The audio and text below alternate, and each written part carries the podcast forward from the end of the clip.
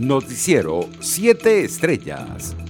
Hoy, Día Internacional de los Derechos Humanos, Reino Unido impuso sanciones contra comandantes de la Fuerza Armada de Venezuela, las Fuerzas de Acciones Especiales y de la Guardia Nacional Bolivariana.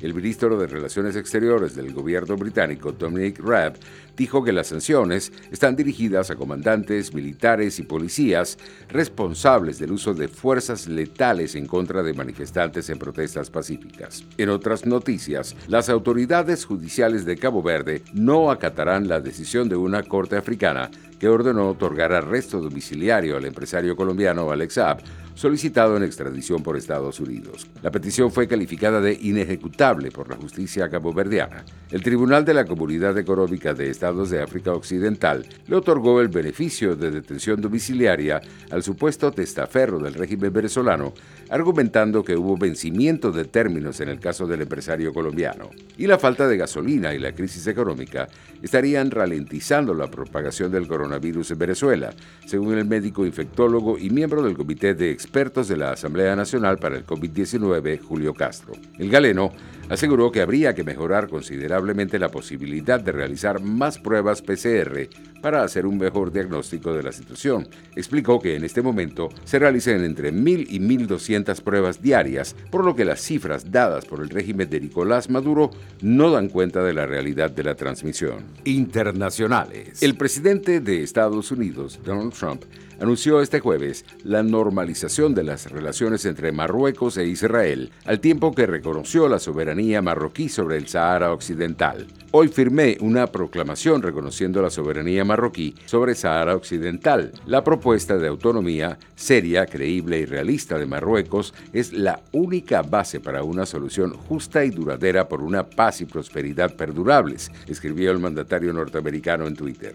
La construcción de una verdadera coalición mundial en pro de la neutralidad en carbono para 2050 constituye la misión mundial más urgente aseguró este jueves el secretario general de Naciones Unidas, Antonio Guterres. Mientras el mundo celebra el quinto aniversario de la aprobación del histórico Acuerdo de París sobre el cambio climático, se está forjando un prometedor movimiento en pro de la neutralidad en carbono, indicó el funcionario. Economía. El Senado de Estados Unidos aprobaría este jueves una extensión de una semana al financiamiento del gobierno federal para dar más tiempo y permitir que los legisladores elaboren un paquete de gastos que incluya ayuda por el coronavirus después de meses de discusión. La Cámara de Representantes de mayoría demócrata aprobó el miércoles la medida provisional por 343 votos a favor y 67 en contra.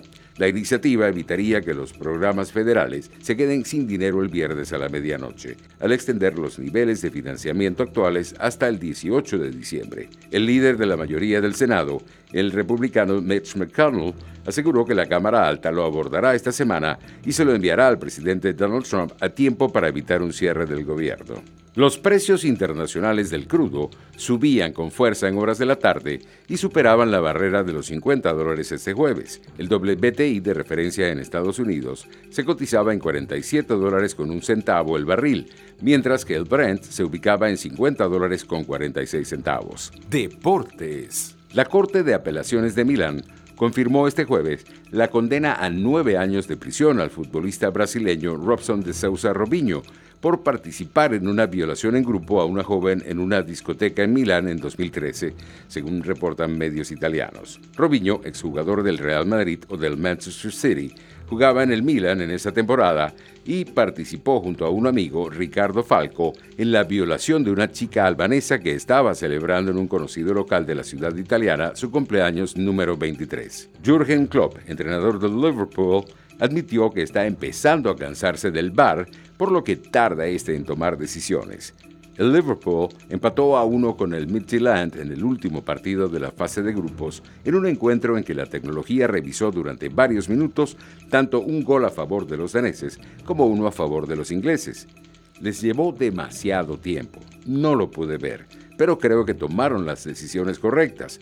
Pero así es muy difícil. Fueron tres o cuatro minutos de espera con el frío que hace ahí afuera expresó el entrenador alemán. Solía ser uno de los que pensaba que el bar era buena idea, pero sinceramente no creo que pueda decir eso de nuevo, apuntó.